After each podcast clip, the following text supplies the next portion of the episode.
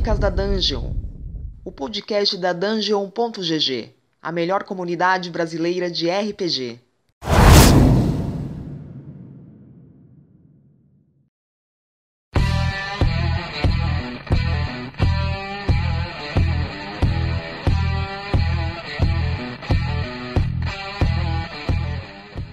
Fala meu povo, aqui é o Thales Braga. Aparentemente eu virei host de um programa.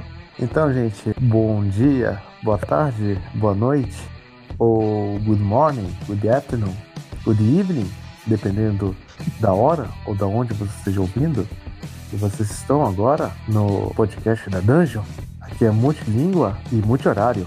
Quem fala aqui é Kazé, o troglodita. E pessoal, aqui é o Rafael Salgado e só tem mestre quando tem jogador. Sou o Crono, só tô aqui pra dar um alô e do You Know The Way pra mostrar que a gente é todo poliglota aqui. Muito bem, muito bem. Nós vamos colocar em pauta hoje cenários próprios. Qual que é o processo de construir um cenário próprio dentro do RPG? Por que, que você escolhe o seu próprio cenário, sua própria história, ao invés de escolher um- uma campanha oficial? E quais são os prós, os contras, quais são os, os percalços aí, né, para criar o próprio conteúdo e fazer um material ao mesmo tempo coerente e que todas as pessoas possam se divertir ali na mesa.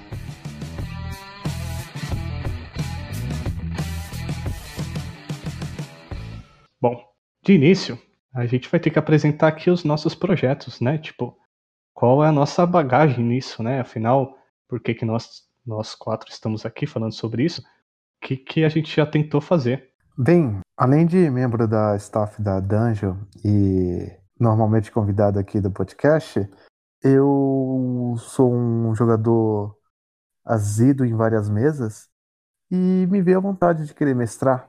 Bom, de Kazé, tem uma diferença entre várias mesas que você participa e todas as mesas, tá?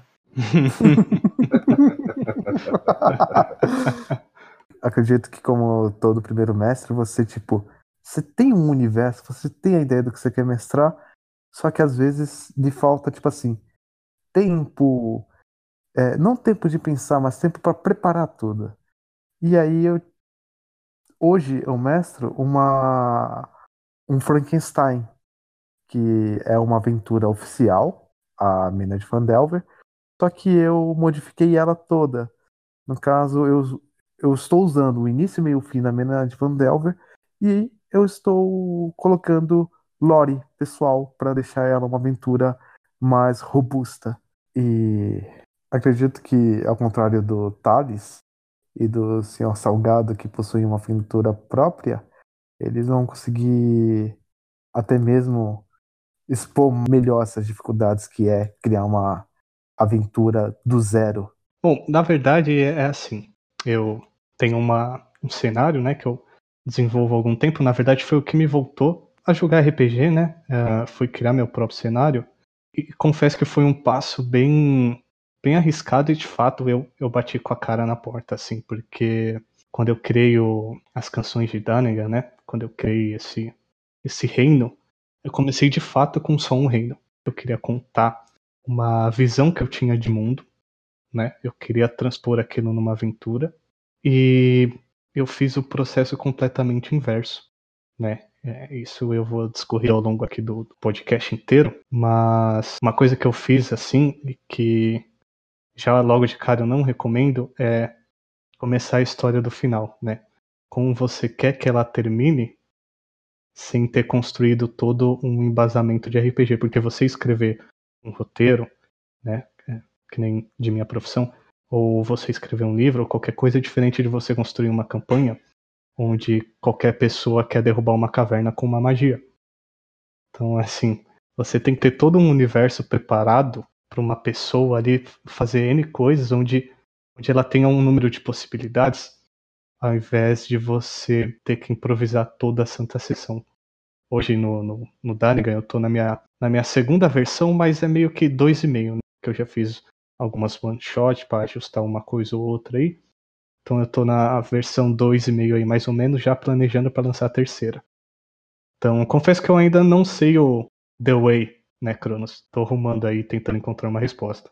No meu caso, eu mestro tanto uma aventura que é prefeita pela Wizards, uh, Dragon Heist, que se passa no mundo do, do Forgotten Realms, né, no Sword Coast. E também eu mestro a minha campanha, que foi a, minha, a primeira campanha, inclusive, que eu comecei mestrando, que é no continente de Raleia, que eu criei.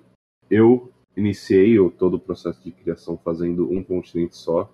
Inclusive, eu falo para todo player que entra na minha mesa que se quiser pegar um barco para sair no continente, eles vão encontrar um Kraken, porque eu não tenho mais nada além dele.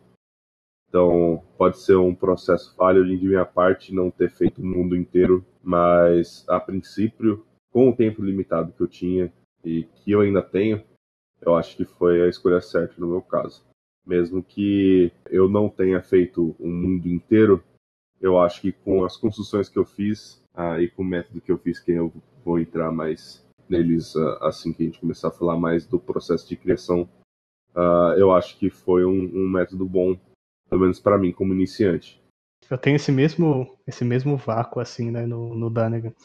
Eu tenho ali alguns portos, né? Eu tenho algumas regiões ali no continente, mas eu não tenho nada para onde eles irem depois, né? É essa parte que eu quero corrigir na minha versão 3.0. Tipo, eles podem ir de um porto até o outro, mas se algum aventureiro muito. Como é que eu posso dizer, caso é muito. Imprevisível. Imprevisível? quiser pegar o barco e rumar até o infinito do oceano, eu vou falar o que para ele? Ah, você fala o seguinte. Então, faz outro personagem que esse daí morreu. A Terra é plana. Vai ter que ser, né, cara? Vai ter que ser. É, infelizmente, é, pra gente que possui trabalho, essas coisas assim, a gente não consegue fazer tudo. A gente pode passar diversos meses preparando alguma coisa e ainda assim o, o, jogador vai achar um jeito de fazer algum, algo que você não espera. Então, é, além de você precisar estar preparado para o inesperado, você precisa mostrar para os jogadores antes de começar a campanha, antes de começar as sessões, uh, o que você espera que eles não façam. Você pode. Tem que ter limites. Exatamente. Você precisa colocar os limites dos jogadores antes do, da campanha. Porque mesmo, mesmo qualquer jogo assim de mundo aberto, mesmo RPG ou extraindo do RPG, você tem uma, uma limitação, né? Porque você vai pegar um jogo de corrida, você pega um mundo aberto, mas diversas barreiras te impedem de voltar para trás.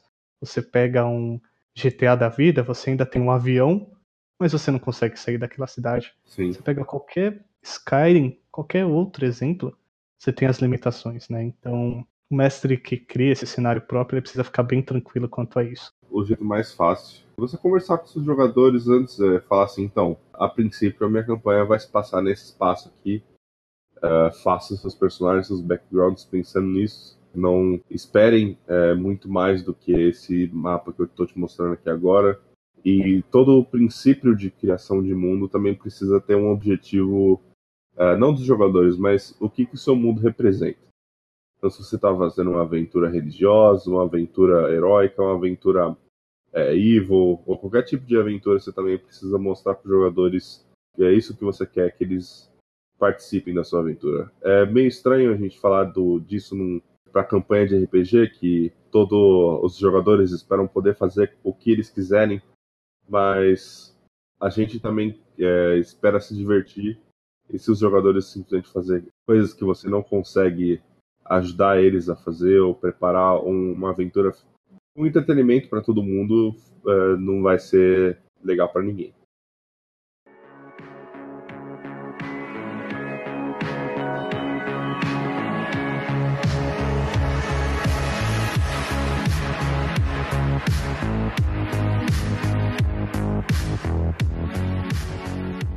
mesmo campanhas oficiais de um mesmo sistema, ela tem uma mudança de tom, né? Sim.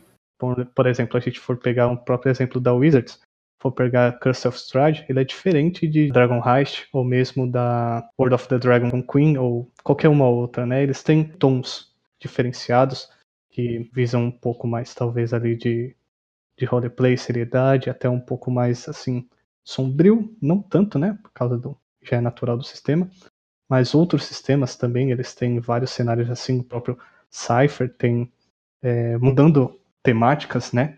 Mas ele tem cenários ali bem aventureiros, como era outros uh, de sci-fi que, que mudam a temática né, de exploração espacial para uma coisa mais introspectiva. E assim, se os oficiais já têm isso, né, por que, que o cenário próprio não teria? É aqui, na verdade, que a gente precisa mais do que nunca, porque, citando já o Fausto Silva, mais do que nunca, o Tom, ele vai também, indiretamente, ele vai colocar na mente do jogador o que, que ele, ele espera da campanha e como ele deve agir, né? Por mais que você tenha um mundo aberto, se você está tratando ali de um assunto, por exemplo, sei lá, uma grande catástrofe ali que precisa ser resolvida em meses. Uhum. Ele não, ou, ou, sei lá, semanas. Ele não vai, de fato, pegar um barco e tentar sair do continente, porque ainda assim é o destino do mundo, do plano, algo muito sério.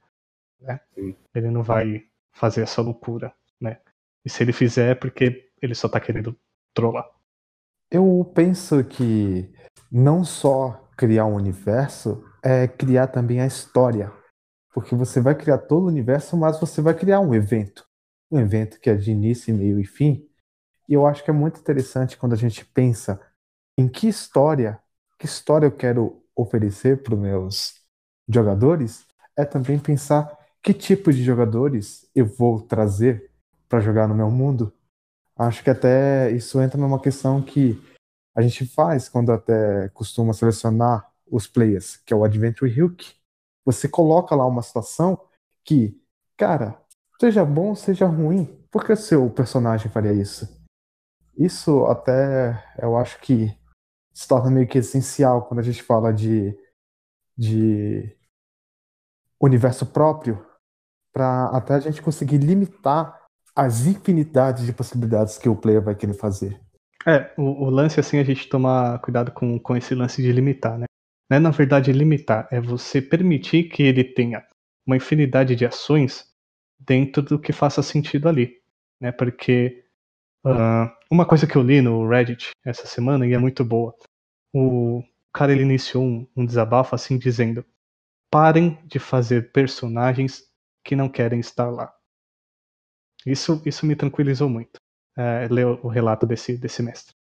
Ele falando que se o seu personagem ele foi criado para viver uma vida tranquila, uma vida onde ele quer comprar uma taverna e viver de boa, qualquer outra coisa que não diz respeito à aventura, ele não tinha que estar ali. Você quer dar esse fim pro seu personagem? Pode fazer. Pega esse personagem, faz ele comprar uma taverna, cria uma nova ficha. Nessa aventura, não tem como a gente guiar através da sua ótica. Então, assim, a gente não vai limitar. Mas, assim, RPG pede ações tomadas e RPG pede ações tomadas dentro daquele contexto.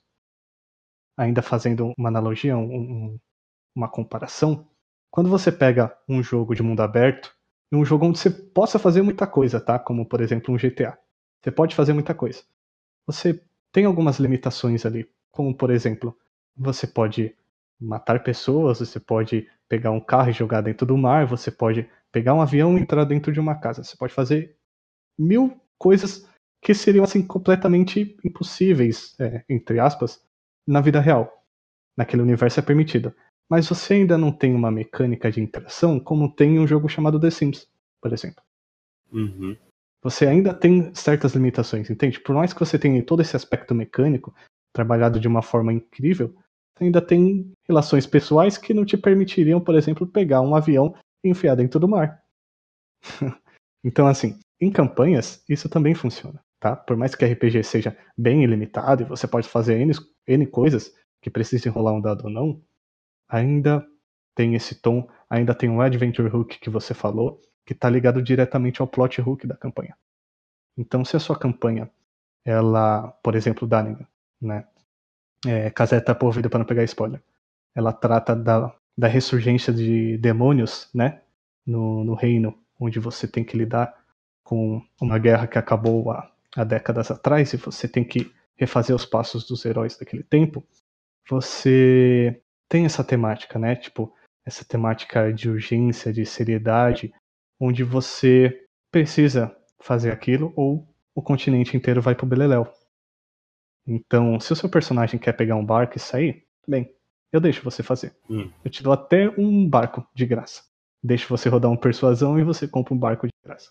Mas faz outra ficha.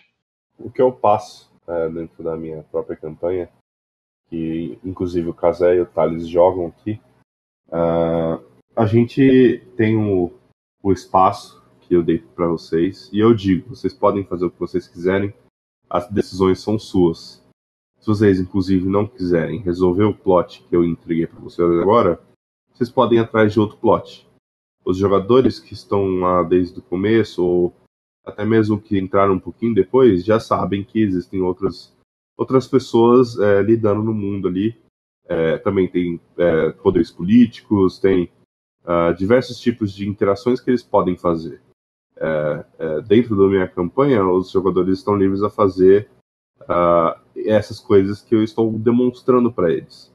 Uh, você consegue mostrar isso para eles, tanto falando diretamente é, qual é o tema da sua campanha, ou até mesmo, é, às vezes, você precisa mostrar em jogo uh, quais são as, as diferenças de agir e de não agir. Sim eu, eu fui explícito no momento que eu falei que aquele espaço era o único que eles tinham no momento, é, mas é, eles estão livres a agir naquele espaço do jeito que eles quiserem. Inclusive, toda a campanha, praticamente, eu, toda a campanha, não, toda sessão, praticamente, eu preciso criar algo do, é, é na hora, é, improvisar algum NPC, improvisar alguma coisa, porque é, é completamente impossível você ter tudo feito já é, preparado antes é, principalmente porque você não sabe onde você, seus jogadores vão.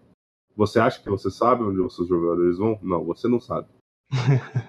Mesmo para campanhas oficiais, isso é um, é um dilema, né, cara? Uhum. Assim, por mais que você tenha PDMs e uma série de coisas, existem loucuras que os jogadores vão tentar. E assim, e tá completamente permitido, e às vezes nem é tanta coisa assim. Às vezes não é nenhum um exemplo esdrúxulo de pegar alguma coisa e tentar destruir uma propriedade. Às vezes o cara só quer falar com um NPC que não tem nome. Sim. E aquilo pode bugar o mestre de uma forma inacreditável. Ter essa calma é bem importante. É. E, e é algo que até mesmo alguns mestres mais experientes podem não, não ter é, no momento. Uh, então, preparar o seu material pro inesperado também é importante. Uh, mesmo que você tenha o um mundo, o plot que você criou, as quests, tem ali um papelzinho com nomes randômicos preparados. É, tem ali uma lista de, de quests aleatórias. Se o pessoal está indo numa taverna procurar quest no, é, no quadro de avisos e você não tem nada já prefeito para aquela cidade. É, tem itens mágicos, é, lista de itens mágicos que vai ter na loja quando você, os jogadores vão é, comprar itens e você não está simplesmente deixando eles escolherem o item que eles estão lá procurando. Uh, então, tem, o, o, material tem que preparar tanto para o mundo que você está construindo e tanto para as questões de, de improviso também. Sim, é, e assim, é engraçado porque você tenta se preparar para o imprevisto, né? Como é que isso funciona?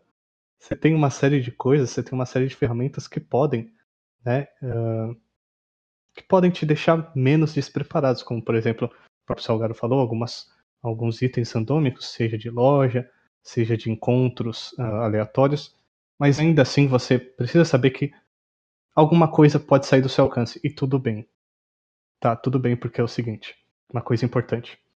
Por mais que você tenha uma ótica de RPG ser os mestres, o mestre contra os jogadores ou não, ainda assim você você é aquele mundo e você está contra aqueles caras, né?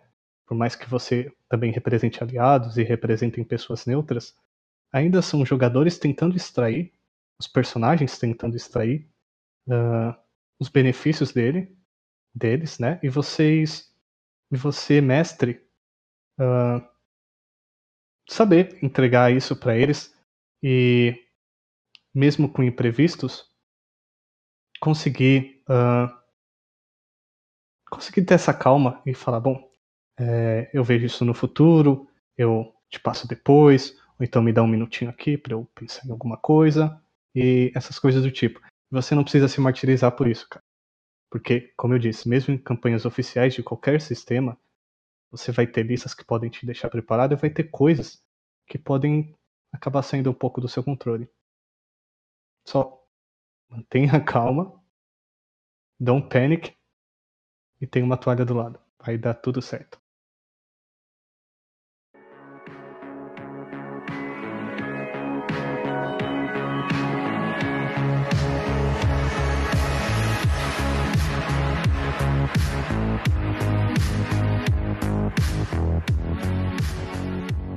Kazé, você que tem um mundo que é um pouco diferente, você pegou algo pré-feito e fez uma alteração maluca, o que, que você teve que fazer antes e como que você preparou uh, os encontros ou a mudança do lore todo que você fez lá na sua campanha?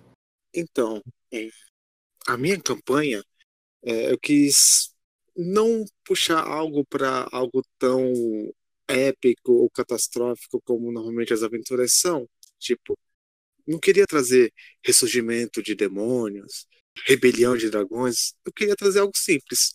Aventureiros. Aí farpou. Que. Não, não. Eu pego isso por causa do, das aventuras oficiais. Rise of Tiamat e por aí vai. E aí o que acontece? Eu falei, porra, eu quero fazer uma aventura que as pessoas não vão lutar contra, tipo, grandes magos, vão lutar contra outros humanoides. Aí eu pensei, poxa, que aventura tem assim essa pegada? Aí eu fui ver e eu peguei a mina de Fandelper. Porque ela é uma aventura, como eu disse, é bem rápida. Só que ao mesmo tempo, como eu que joguei ela, eu achei ela muito rasa a história. Porra, você está lidando com uma mina que pode criar itens mágicos e você só tem lá um vilão atrás. E aí, nesse tempo que eu comecei a montar é, a minha aventura que eu queria mestrar, e quando eu, eu comecei a montar a aventura, qual era o meu problema? Era achar, tipo, mapa, criar lore, tipo, não a lore da história em si, mas a lore, tipo assim, cara, como é que funciona esse governo, como é essa cidade, sobre qual é o reino dele, qual é a religião. Essas coisas você vai ter que pensar que, como o Thales e o Salgado já comentaram, que a imprevisibilidade do que você tem que pensar em tudo e às vezes você não memoriza, eu pensei, ao contrário de criar um universo do zero, eu já estou usando um universo que existe. E eu estou moldando ele para minha história que eu, tô, que eu estou fazendo. É, mesmo assim, mesmo se preparando para as aventuras que eu vou mestrando, os caras conseguem também sempre também serem imprevisíveis. Seja depois eu prender todos eles em um covil de criminosos, eles conseguirem fugir, não desarmados porque o personagem que é o Capitão América estava lutando com uma bandeja sem seu escudo, você simplesmente vai interpretando o que eles estão fazendo. Você fala, cara, não foi isso que eu planejei. Mas eles estão fazendo as ações. Tá fazendo sentido. Não tenho por que bloquear. É engraçado que às vezes a gente fala que ah, isso aqui era imprevisível, não deveria ter acontecido, mas é bem legal porque às vezes os plays te surpreendem e chega no final da, da mesa e você fala, porra, foi legal isso. Tão legal que não tenho nada a negar. Agora eu vou adaptar a minha história. E criar agora um desfecho, uma consequência porque eles fizeram. Então, é, eu acho que esse a graça e a, a, grande dor de cabeça dos mestres que têm um mundo próprio. Tentar se preparar, se adaptar para o que é inevitável e quando o inevitável acontece e o imprevisível ocorreu, é você tentar pegar aquilo que você já estava lá na frente e ver, poxa, agora isso aqui vai ter que mudar e ter que reescrever um possível futuro. É, é, é muito legal você ter falado dessa parte das políticas, do, uh, das temáticas da área em si. É, quando eu fiz o meu mundo, eu pensei primeiramente nisso. Essa foi a primeira etapa que eu fiz depois de ter criado o mapa. É, e aí eu pensei que cada uma dessas cidades, é, como que cada uma dessas cidades funcionam. E o meu principal é, motivo de ter feito um mundo diferente e não ter usado o mundo do Forgotten Realms ou qualquer outro que já existe preparado, porque existem centenas de materiais já preparados na internet que você pode pegar de graça ou pago, que são bons. São realmente bons de verdade. Então, o que eu queria mudar era as visões políticas que as pessoas têm já dos estereótipos dos, dos jogadores e dos temas que, que existem no D&D. Então, o elfo é aquele cara que não tem muito sentimento em relação a outras raças, trabalha sempre com a sabedoria da idade deles. Eu mudei um pouco disso. os anões, que são os caras que possuem a tradição e, e trabalham sempre em isolamento por causa da idade deles em relação aos humanos que eles se relacionam. É, eu mudei bastante disso.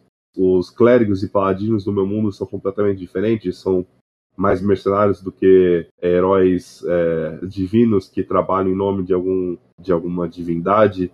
Então, eu, eu queria é, mudar e trazer toda essa. e quebrar todas as expectativas que os jogadores têm desses estereótipos.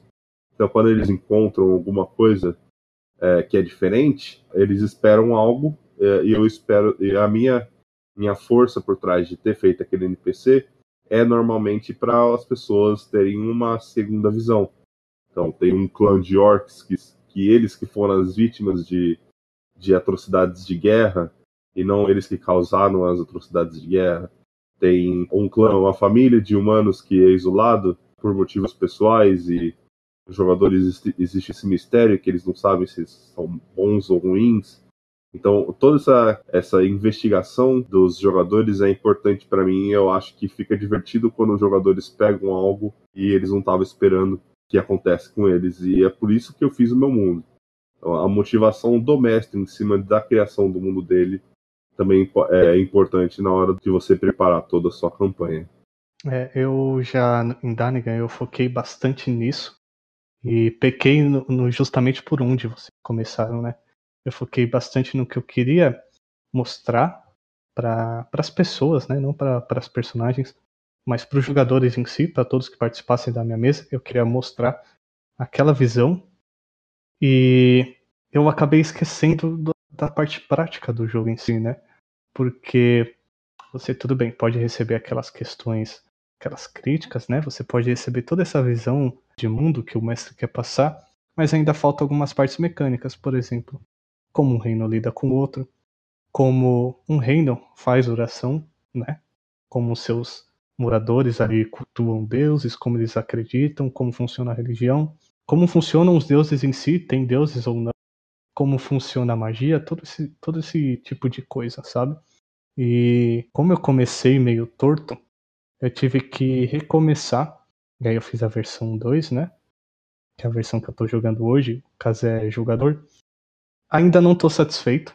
Ainda falhei em uma série de coisas e ainda quero fazer uma outra. Então, essa questão de que você quer passar uma visão, você quer passar uma história, você tem todo esse esse sentimento, você tem todo esse isso que você quer expressar, mas você ainda não pode esquecer que é um jogo. Então você ainda precisa de algumas coisas mecânicas, principalmente relacionado a um sistema que você vai usar. É importante você escolher o sistema já pensando na sua campanha. Não é qualquer coisa que vai funcionar com D&D, não é qualquer coisa que vai funcionar com Cypher, ou Vampiro, ou qualquer outro sistema. Então, antes de você seguir com o seu jogo em si, você tem lá a sua grande ideia, você tem sua grande inspiração, escolhe o sistema. Isso é bem importante. Você tem que ver qual deles vai calhar bastante com a, com a mecânica do que você quer passar. Você tem uma história onde você quer passar uma mensagem, escolha uma mecânica que te permita isso. Eu, por exemplo, eu tenho, eu quero passar uma visão no Danegan 3 que Danegan 3, a, a vingança dos que não foram. Eu quero passar uma visão onde os deuses não sejam presentes, onde pessoas cultuam deuses, né? E culturas todas criam diversos panteões e não necessariamente eles existam. Existe uma magia, existe toda uma fonte de mana, mas nenhuma evidência liga isso a deuses. Tudo é questão de como as pessoas falam, como elas interpretam, mas nada de fato chegou a acontecer. E o D&D não permite isso. Ele tem vários várias regras que o jogador interfere diretamente com deuses e vice-versa. Então, já no próximo, eu já tenho que prestar uma atenção nisso. O sistema que eu vou escolher eu acho que também, se você tem a chance, se você já sabe quais são os seus jogadores, uh, se você tem a chance, prepara o seu mundo junto com os jogadores. É, procura saber quais são as expectativas deles, o que, que eles querem fazer. Se for possível, junta todo mundo e fala assim: então, pessoal, uh, vamos fazer uma campanha, uh, vai durar tantos meses, ou tantas semanas, ou, ou um shot. É, o que, que vocês querem jogar? Vocês querem jogar é, Dungeon Crawl? Beleza, vou fazer um mundo que é focado em Dungeon Crawl. Vocês querem fazer. querem jogar focado em roleplay? Beleza, então, vou fazer um mundo aqui político, um mundo divertidaço, e aí a gente joga em roleplay. Ou vocês querem jogar em uma campanha heróica? Beleza, eu faço uma quest heróica aqui pra gente jogar. Querem jogar no mundo aberto e. E aí a gente trabalha só nas coisas randômicas. Eu preparo só as páginas aqui, eu pego, abro 10 abas e eu fico rolando só as quests e encontros randômicos. Beleza, a gente faz isso também. Então, eu, se você também tem essa possibilidade, é legal. Mesmo que o seu poder criativo esteja focado em fazer algo específico, uh, eu acho que é divertido também fazer um mundo que todo mundo esteja envolvido, não só o mestre. Uh, fica bem legal. Uh, eu ainda quero fazer essa. Quero ter essa experiência, mas eu acho que com os depoimentos que eu já vi na internet, que de pessoas que fazem isso com mesas uh, é, é, que se encontram, né, não somente online, é, é, bem divertido e o pessoal que, que já, já tem costume de jogar junto parece ser é, passar bem o tempo. Eu mesmo, é, além dessa mesa que eu estou fazendo, que eu estou mestrando, é, até mesmo para pegar uma experiência como mestre, com narração, para criar pinturas, eu já tenho até dois mundos que eu, que eu estou desenhando para disponibilizar. Um deles, o Thales, ele vai me dar uma ajuda, que seria uma campanha não tão prolongada, com o início, meio fim bem claro. Vai ser nos dias atuais, no mundo meio que ambientado no anime do Boku no Hero, mas não voltado para heróis e vilões, mas voltado como é que funcionaria um mundo onde ainda exista terrorismo, exista pobreza, exista miséria, como é que funcionaria um universo onde as pessoas têm superpoderes em lugares mais carentes do mundo? É... Além desse, eu estou criando uma aventura em D&D que ela vai ser toda é...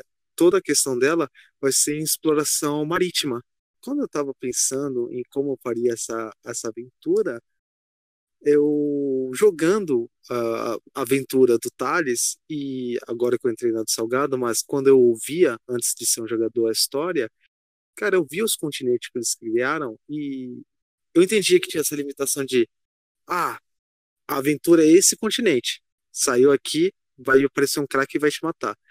E eu pensei, cara, seria muito legal ter uma aventura que talvez pudesse pegar todos esses universos custom que o pessoal está fazendo e juntar. E essa minha aventura que Automar que vai ser depois dessa outra que eu vou lançar, eu quero montar um mundo que tipo eu vou criar um evento que ele vai estar tá lá cronometrado para acontecer. É, independente do que os players vão querer fazer ou não, o relógio vai estar contando para aquilo acontecer. Mas até isso acontecer, cara, os players vão poder explorar um mundo que, na verdade, não é um mundo meu próprio. Irei fazer como eu estou fazendo agora. Eu vou me aproveitar de coisas que pessoas já fizeram e eu vou só colocar uma pitadinha do que, cara, tá um evento acontecendo. Eu vou tentar interpretar cada continente o que cada um deles iriam fazer. Aí eu vou tentar usar o mundo de Daniga do Thales, que eu já até tinha comentado com ele, o mundo de Raleia aqui do Salgado, acho que a grande questão quando você vai pensar em criar um, um, um mundo próprio é pensar no que você vai também querer focar. Você vai querer focar numa história? Se você vai focar em uma história, talvez você não precise pensar tanto em criar lore. Você pode pegar uma lore já oficial e você adapta ela. Não, você quer criar um, um universo que as pessoas irão criar a história. Ótimo. Você então cria e você pega alguns eventos que acontecem em outras histórias oficiais e tenta adaptar lá. Não, não quero fazer nada disso, só quero fazer uma mesa de combate. Ótimo, você pode pegar lá o livro do, de monstros e criar, ver qual é o tipo de monstro que você queira jogar para lutar contra os seus players. O mundo próprio, o universo próprio, às vezes ele pode parecer um monstro de sete cabeças, mas às vezes o monstro de sete cabeças é a gente imaginar que, nossa, quando eu vou criar algo, eu tenho que criar tudo do zero. E não. Você tem que pensar o que você quer criar do zero. O que você não quer criar do zero deve se embasar em outras coisas que já existem.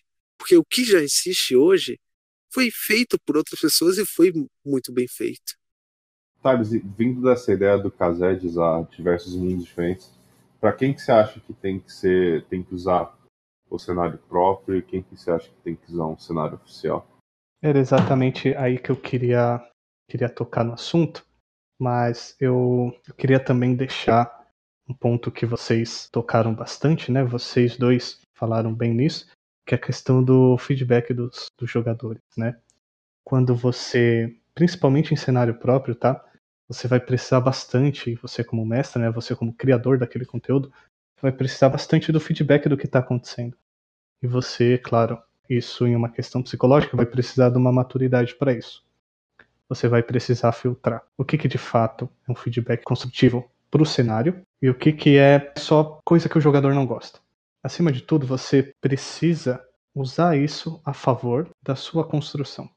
Então, por exemplo, se você está mestrando sua própria campanha, o seu próprio cenário, é bom você sempre perguntar o que, que as pessoas estão achando, o que, que elas estão esperando, né? O que está acontecendo de mais, o que está acontecendo de menos, e ir moldando isso sem precisar esticar o tecido da sua, da sua história. Você consegue entregar isso a mais no jogo que determinado jogador quer ou não quer, uh, ou que você ache útil ou que não seja, você consegue entregar isso, remover aquilo, através desse feedback e uh, lapidando o seu cenário no futuro. E isso não é só de sessão a sessão que eu falo, né? Você pegar esse feedback e melhorar na, na sessão seguinte, tirar combate que tem de mais ou colocar combate que tem de menos. É você talvez inserir no seu cenário, na sua história, um conflito onde a pessoa possa desenvolver mais situações de roleplay. É você envolver áreas, áreas muito perigosas e, e muito recompensadoras em questão de tesouro que você não tinha antes e que talvez fique para uma próxima mesa que você for abrir. Isso é bem importante, é por isso que eu, eu faço outras versões de Danime, porque como eu trabalho solo, é, como é um projeto pessoal e sempre vai ser, é uma coisa que eu preciso sempre lapidar, porque eu tô preocupado com umas coisas e às vezes não é o que os jogadores estão preocupados. E às vezes eu deixo escapar aquilo. Então, voltando à sua pergunta, Rafa, o que eu diria, né, que tem de, de vantagem em construir? Além de você, claro, pessoalmente falando, né, você colocar sua visão de como um cenário fantasioso seria ali dentro do seu universo, dentro do seu entendimento, você tem a flexibilidade, às vezes até demais, né? Por isso que tá, traz tanta responsabilidade, a flexibilidade de colocar algum evento que não seria aceito em uma coisa oficial. Por exemplo, se eu for me atentar a Forgotten Realm, já que a gente fala bastante sobre, né? Se eu for prestar atenção em um plano especial, por exemplo, o plano feérico, eu preciso seguir algumas normas que talvez aquele advogado de regras, né, aquele jogador que tanto amamos, ele vai se sentir completamente no direito de te corrigir. Quando você tem um cenário próprio, você pode mesclar N coisas que vem na sua cabeça, ou que você leu apenas por cima, ou que você simplesmente quer, vai ser aceito, contanto que, né, usamos o bom senso. Uh, você pode fazer toda uma salada, mas uma coisa que você precisa entregar lá na frente é consistência. E isso é a questão da desvantagem que eu levanto do cenário próprio. Então, se eu faço um plano onde uh, tudo à sua volta é branco, você está numa espécie do limbo do Harry Potter, e você pode flutuar, você pode fazer qualquer coisa com a sua imaginação, então você tem que deixar que os caras façam qualquer coisa com a sua imaginação. Se lá na frente isso for te trazer problema, então, bom, você colocou, né? É. Precisa ter essa responsabilidade. É, é isso que o, cenário oficial, né? Os cenários oficiais, ele, ele traz para você. Ele traz ao mesmo tempo uma limitação e uma segurança. Então você vai atuar naquilo, você vai uh, se atentar a algumas regras, mas você sabe que está bem sólido. Se você seguir alguns, alguns parâmetros, você sabe que você tem toda uma área de, de atuação, você tem toda uma trilha, né? Você não tem trilhos, mas você tem toda uma trilha que você pode fazer e vai ficar uh, coesa. Né, mas, uh, como eu disse, né, tipo, isso ainda pode. Não costuma interferir, mas pode ainda gerar um pouquinho de metagame, pode uh, causar alguns problemas de advocacia de regras, né, alguma coisa ou outra, que é facilmente evitável, claro. Mas a liberdade do cenário próprio, assim, e a questão de eu poder abordar uma temática em si, é, que vai além de tipo surgimento de demônios ou, ou de gigantes atropelando a Terra, coisas que são de cunho social me atraem mais do que o personagem versus monstro. É, é algo que, é, que as pessoas geralmente elas criticam muito do, no cenário do é, oficial, né? Ele é tão concreto, tão já feito e tem uma história tão é, rica e, e complexa que fica difícil o próprio mestre é, às vezes evoluir em cima dela, fazer uma campanha de longo prazo ou fazer algo que tenha a visão e o e o toque do mestre que está fazendo aquele jogo ali pro, pro pessoal, pros seus amigos. Uh, às vezes a única opção é pegar, ou até mesmo fazer o seu próprio cenário, ou pegar alguma coisa já desconhecida que os jogadores não, não têm pré-conhecimento, não vai ter. É, não, não ter essa chance de metagame, não vai ter uh, o preconceito do, do que já existe naquele mundo, né? Então, se você está querendo fazer um Waterdeep diferente, talvez não seja a, a melhor ideia, porque vai aquele cara já jogou em Waterdeep diversas vezes. Ele já passou por lá em várias campanhas oficiais. Então você vai ali, pega a campanha do Matt Mercer, pega o do mundo lá do Critical Role, que o pessoal pode até conhecer, mas é, tem material é, mais, é, mais simples, né? Uh, então você pode ter o, as cidades já feitas e você faz o seu, o seu lore, o seu é, pré-conhecimento, o seu toque ali, é, até mesmo é, no mundo já feito. É, então eu acho que eu concordo com o que você falou, Thales, mas eu acho que não é não está ligado somente a cenários próprios, né? É, talvez um mundo mais desconhecido seria também uma opção para quem não, não tem tanto tempo para preparar o mundo inteiro, né? É, uma coisa que é interessante a gente também deixar claro para aqueles que estão fazendo cenário, cenários próprios foi uma coisa que eu ouvi de um mestre, não aqui da Dungeon, mas que ele costumava mestrar pessoalmente. E eu acho que isso foi uma grande, vamos dizer assim, um gatilho até para me deixar mais confiante quando eu crio o meu universo próprio, que parece que vai contra a ideia de criar cenário próprio, mas na verdade não é. Você que está criando o seu cenário, você não é obrigado a saber de tudo. Ah, tem determinado lugar uma força maligna que por anos está destruindo o local. Ah, por quê? Não sei. Vai além do meu próprio conhecimento. Essa força existe lá. Ah, existe um outro grupo de orc que talvez vai fazer alguma coisa aqui para uma outra coisa. Por quê? Ah, cara, não sei. Vai além também do conhecimento. Às vezes, você não precisa saber na ponta da língua é, explicado, ter toda a lore para algo que está acontecendo. Porque às vezes, até mesmo para o seu universo, aquelas pessoas que estão ali, elas não teriam como ter o conhecimento. Não seria algo que elas deveriam se aprofundar, aprofundar tanto. Então, se na hora você está resolvendo algo é claro que você não vai, tipo, no meio de uma luta contra bandidos, fazer um Tarrasque surgir do nada. Mas Por que não? você também não precisa dar para qualquer dúvida, qualquer situação, uma explicação de 10 páginas de lore que você criou para algo. Não. Simplesmente existir ali. Vai além da compreensão de você mortal. É algo que às vezes o pessoal tem medo de de não ter, não mostrar esse conhecimento para os jogadores e, e parecer que o mestre não está preparado ou, ou não não está querendo abrir um conhecimento ali para o pessoal, né?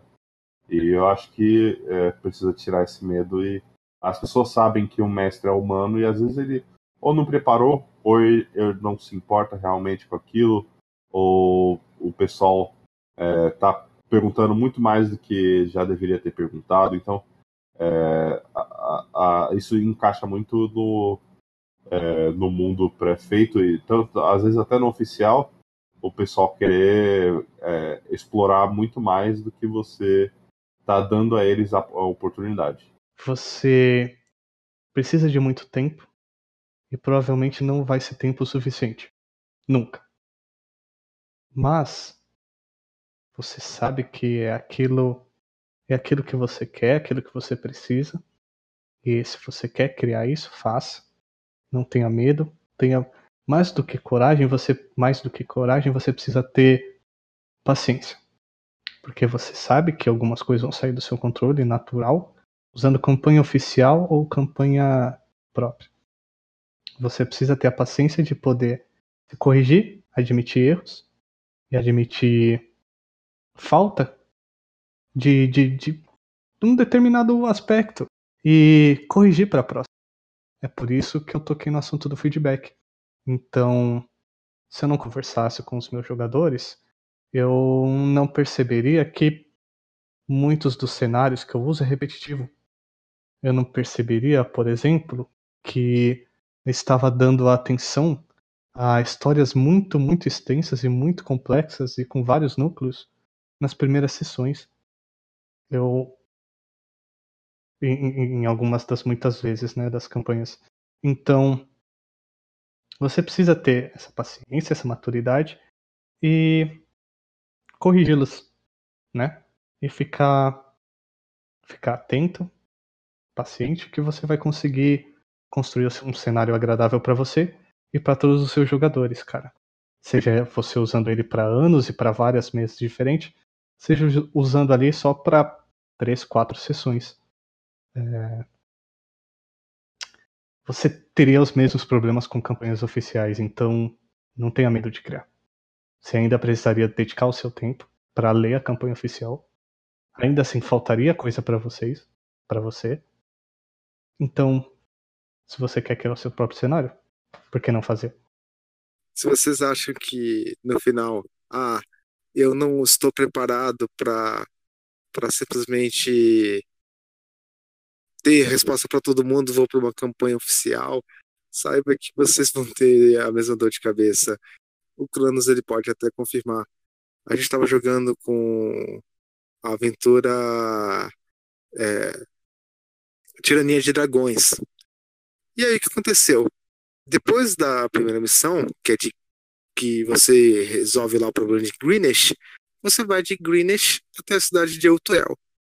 E você tem um mapa lá das, da Costa da Espada. E aí o que acontece? Se você for olhar o caminho que você vai até Eutuel, tem uma cidade. Eu cheguei lá, o, o mestre, ah, vocês vão demorar 10 dias. Aí eu, 10 dias direto? Sim. Ah, tá. Quando chegar aqui, eu quero parar nessa cidade. Que cidade? Porque ele não tinha ainda visto que tinha de fato uma cidade. Eu falei, ah, essa aqui. Ele olhou ele, ah, essa cidade? Ele foi lá e apagou. Que cidade?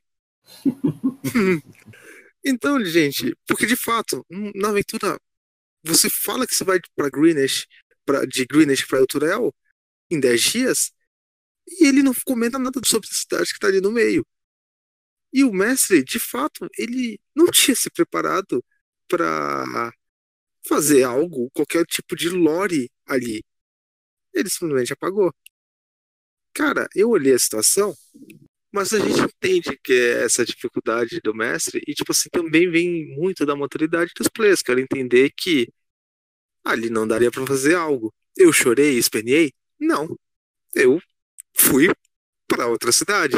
Minha sugestão, eu acho que é importante para qualquer é, mestre que esteja trabalhando com cenário próprio ou com cenário oficial, é, quando você monta uma quest, um, um plot, e os jogadores eles insistem em direções que você não está preparado, move aquele plot de lugar, move aquela quest de lugar.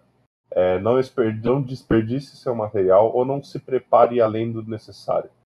É, às vezes o pessoal eles é, não sabem o que esperar, não sabem para onde estão indo, então eles não vão reconhecer que aquele plot ou aquela quest estava em outro lugar. Então, uh, uh, você vai ter um material que o pessoal vai poder se divertir, jogar, interagir, e você vai ter preparado já aquilo indiferente para o local que, você, que eles estão indo. É, essa acho que é uma sugestão importante para o mestre que está trabalhando com jogadores é, imprevisíveis, ou até num mundo que é totalmente imprevisível, talvez é importante ter uma preparação que seja é, orgânica, que consiga ser colocada em diversos lugares diferentes. Esse equilíbrio é bem difícil de achar, né? O ponto de você se preparar para uma situação que talvez uh, seja a não a não situação comum daquele momento e ao você se preparar demais, né? Esse ponto de equilíbrio é bem difícil, uhum. porque quando você está separando um, um, plot, né? Quando você está separando um, um, aquela aquela narrativa que, que pode acontecer nas próximas sessões e de repente não acontece, às vezes você dedicou tanto tempo para uma situação e quis dar tantas camadas é, de interesse ali e não vai ser usada, você que nem pode fazer que nem o, Rafael falou, você pode mover de lugar, ou você pode usar como experiência da sua próxima e tentar não dedicar tanto tempo para uma situação que é incerta. E como, como achar isso, né? Eu não tenho a resposta. eu acho que, assim, é, o mais importante é você não dividir as suas tarefas em coisas que não vão estar é, a nível suficiente para os seus jogadores. Eles merecem algo que seja bom para eles jogarem. Então, se você está preparando é, 400 quests que eles podem fazer, todas em lugares específicos, eu aposto que todas essas não vão ter uma qualidade se você montar três plots e colocar ele é, em uh, posições orgânicas, né, que você pode transportar de um lugar para o outro. E o pessoal vai ter um material mais concreto, mais é, complexo e até às vezes mais é, divertido do que aquelas quests que você é, gastou tanto tempo para poder colocar elas em lugares que você achava que talvez, quem sabe, um dia seus jogadores fossem. Uma boa dica para você ligar os seus plots principais, né? liga o que vai guiar sua narrativa, as situações de onde quer que os players estejam, para aquilo, né? Não você fazer um driving by, não é para você colocar os caras, não importa o que aconteça naquele plot, mas um, uma maneira orgânica de você linkar o outro é você distribuir indícios, tá? Que aquele evento pode e irá acontecer durante a campanha e você colocar uh, personagens, encontros é, ou qualquer outra situação no caminho dos jogadores que remetem àquilo. Não necessariamente só falar disso na campanha, mais um exemplo. Aqui. Uh, em, em né, voltando ao meu cenário, eu tenho os demônios que estão ligados a um certo ritual de invocação que envolve cristais. Esses cristais, eles precisam se eles têm uma, uma situação importante, eles não podem aparecer só no final. Eles não podem aparecer só quando os personagens uh, vão atrás do seu plot. Eles precisam envolver um certo nível de, de, de atmosfera do local. Então, quando ele vai em algum alguma loja de, de itens mágicos, ele encontra um item que é feito com aquele cristal e o cara não quer vender. Porque é inestimável porque ele não sabe o que faz ou qualquer coisa. Quando o cara uh, entra em uma, uma mina ali abandonada, ele encontra um daqueles cristais soterrados ou quebrados, né? Não fazendo mais o efeito dele, mas está ali. E você vai dando esse nível de importância para quando você precisar que aquele plot seja levado a sério, ele seja levado a sério. Acho que um bom exemplo foi a visão dracônica de uma criatura que voava lá no alto e passava pelas nossas cabeças sempre quando a gente atravessava o continente. Isso foi narrado umas cinco vezes e a gente não deu a devida atenção e mandamos o reino atacar outro exército na fronteira. Sem comentar essa visão dracônica. Que matou metade do exército. É, o, às vezes, às vezes o, o importante é. Às vezes o importante é você ser brusco com os seus jogadores. Você faz alguma coisa que é para ter um, um, efeito X, e os seus jogadores obviamente ou não perceberam ou não, ou não mostraram interesse, você joga na cara. É, o pessoal tá numa sala, tem uma pedra no chão que não, ninguém sabe o que faz. É, pede para alguém ou fazer um teste de inteligência, você fala, então, você com seu conhecimento, você acha que talvez isso seja importante repassar para alguém. Ah, você acha que talvez isso seja um puzzle para abrir o portão? Ah, talvez você, no momento que você está falando com esse cara, você lembra daquela visão que você teve no, no céu. Uh, uh, às vezes o, o jogador não, não lembra mesmo, por, porque ninguém vai lembrar de tudo que se passou nas últimas 10 sessões, mesmo com as anotações e tudo que os jogadores podem ter feito. Ou às vezes o jogador ele não achou que era importante e naquele momento que você fala, é, que você joga na cara dele e você ele ele lembra e até pode dar uma melhorada na experiência dele como é, na, na, presença da história ali. No momento que você passa para ele, naquele momento que o jogador interage com esse plot que ele talvez achou desconhecido ou, ou talvez ele não é, não dê a importância que é necessária, ele fique feliz ali que ele ajudou a salvar metade do exército, ou ele fique feliz que resolveu o puzzle ali, que nem achava que era um puzzle para abrir uma porta Uh, fique feliz em ter descoberto que existe um, é, é, um artefato escondido em algum lugar depois de terem decifrado as frases enigmáticas na parede da sua dungeon. É, o pessoal realmente, é, às vezes, está em uma, é, a mente dele está em outro lugar e não vai é, lembrar mesmo do que você falou ou não dá a importância que você sabe que tem, porque você tem todo o conhecimento daquela quest, mas os jogadores eles têm um pensamento totalmente separado.